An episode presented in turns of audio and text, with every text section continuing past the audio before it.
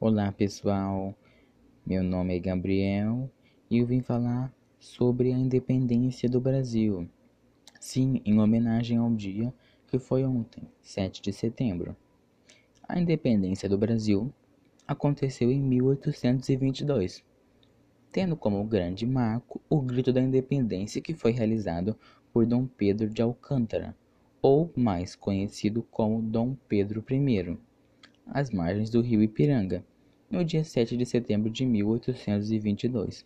Com a independência do Brasil declarada, o país transformou-se em uma monarquia, com a coroação de Dom Pedro I.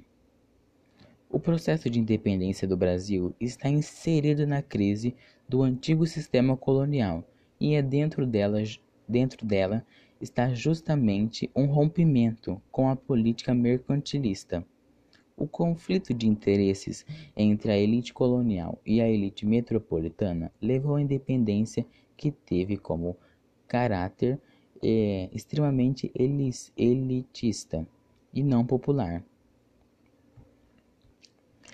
Uh, a, a independência do Brasil foi declarada em 1822 e esse acontecimento está diretamente relacionado com eventos que foram iniciados em 1808, ano em que a família real portuguesa, fugindo das tropas francesas que invadiram Portugal, mudou-se para o Brasil. A chegada da família real no Brasil ocasionou uma crise de mudanças que contribuiu para o desenvolvimento comercial, econômico e uma em uma última instalação possibilitou a independência do Brasil. Bom, vamos recapitular. Até esse ponto, quando eles fugiram, o Brasil ainda era, de fato, uma uma colônia, sim, uma colônia de, de extrair, de extraimento. Eles pegavam e não davam nada. Como a gente sabe que eles tiraram muito o Brasil, muitos minérios, enfim. E que o Brasil não tinha, não tinha estrutura para estabelecer uma família real de qualquer lugar. E como é, a, o grande foco do Brasil, o grande poder do Brasil era o Rio de Janeiro, é, lá não tinha ainda estrutura para a família real portuguesa ficar.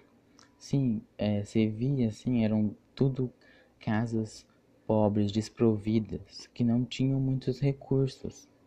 Então a família real e empurrou isso para trás, né, as casas dos negros para trás, que hoje é conhecida como as favelas, e fez o palácio no meio, é, o palácio da Alvorada, se não me engano. Sim, com a chegada da família real, o Brasil experimentou em seus grandes centros um grande desenvolvimento, resultando em uma série de medidas implementadas por Dom João VI, rei de Portugal, instalado no Rio de Janeiro o rei português autorizou a abertura dos portos brasileiros. As nações amigas permitiu o comércio entre os brasileiros e os ingleses como medidas de destaque no hábito econômico.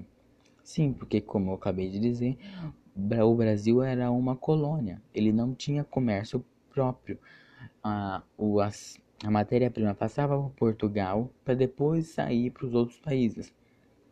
Ele meio que dependia de Portugal para funcionar. Essas e outras medidas que foram tomadas pelo rei português demonstravam uma clara intenção de modernizar o país como parte de uma proposta que fizesse ao Brasil deixar de ser apenas uma colônia portuguesa, tornando-se de fato parte integrante do Reino de Portugal. Isso foi confirmado quando, em 16 de dezembro de 1815, D. João VI decretou a elevação do Brasil para parte do Reino Unido. Isso, na prática, significou que o Brasil deixava de ser uma colônia e transformava-se em parte integrante do Reino Português, que agora passava a ser chamado de Reino Unido de Portugal, Brasil e Algarves. Essa medida era importante para o Brasil e, segundo as historiadoras Lília e Heloísa, a medida tinha como objetivo principal evitar que o Brasil seguisse pelo caminho da fragmentação revolucionária.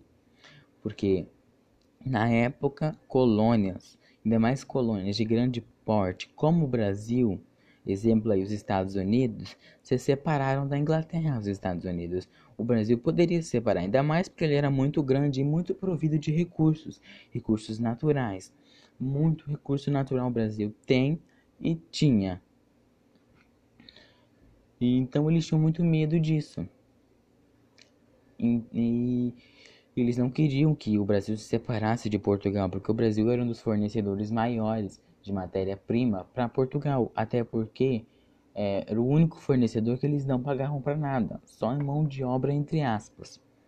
A presença da família real no Brasil havia proporcionado grandes avanços, mas ainda assim demonstra demonstrações de insatisfação aconteceram por meio da Revolução Pernambucana de 1817. A mudança da família real para o Brasil havia resultado em um grande aumento de impostos e interferido diretamente na, na administração da capitania. Sim, é, membros de família reais, a família real entre si gasta muito dinheiro. Como no Brasil eles não tinham nenhum, é, nenhuma estrutura para eles ficarem, eles tiveram que construir, além da família real, gastar muito dinheiro com esportes, com roupas, com adereços, enfim, com várias outras coisas. É, isso na prática significou que o Brasil deixava de ser uma colônia isso a gente já falou, né? Bom, enfim. É isso por hoje. Espero que tenham gostado e que tenham esclarecido mais a cabeça de vocês sobre a independência do Brasil e como o Brasil deixou de ser colônia depois de muito tempo. Bom, é só isso. Muito obrigado pela sua atenção. Tchau, até a próxima.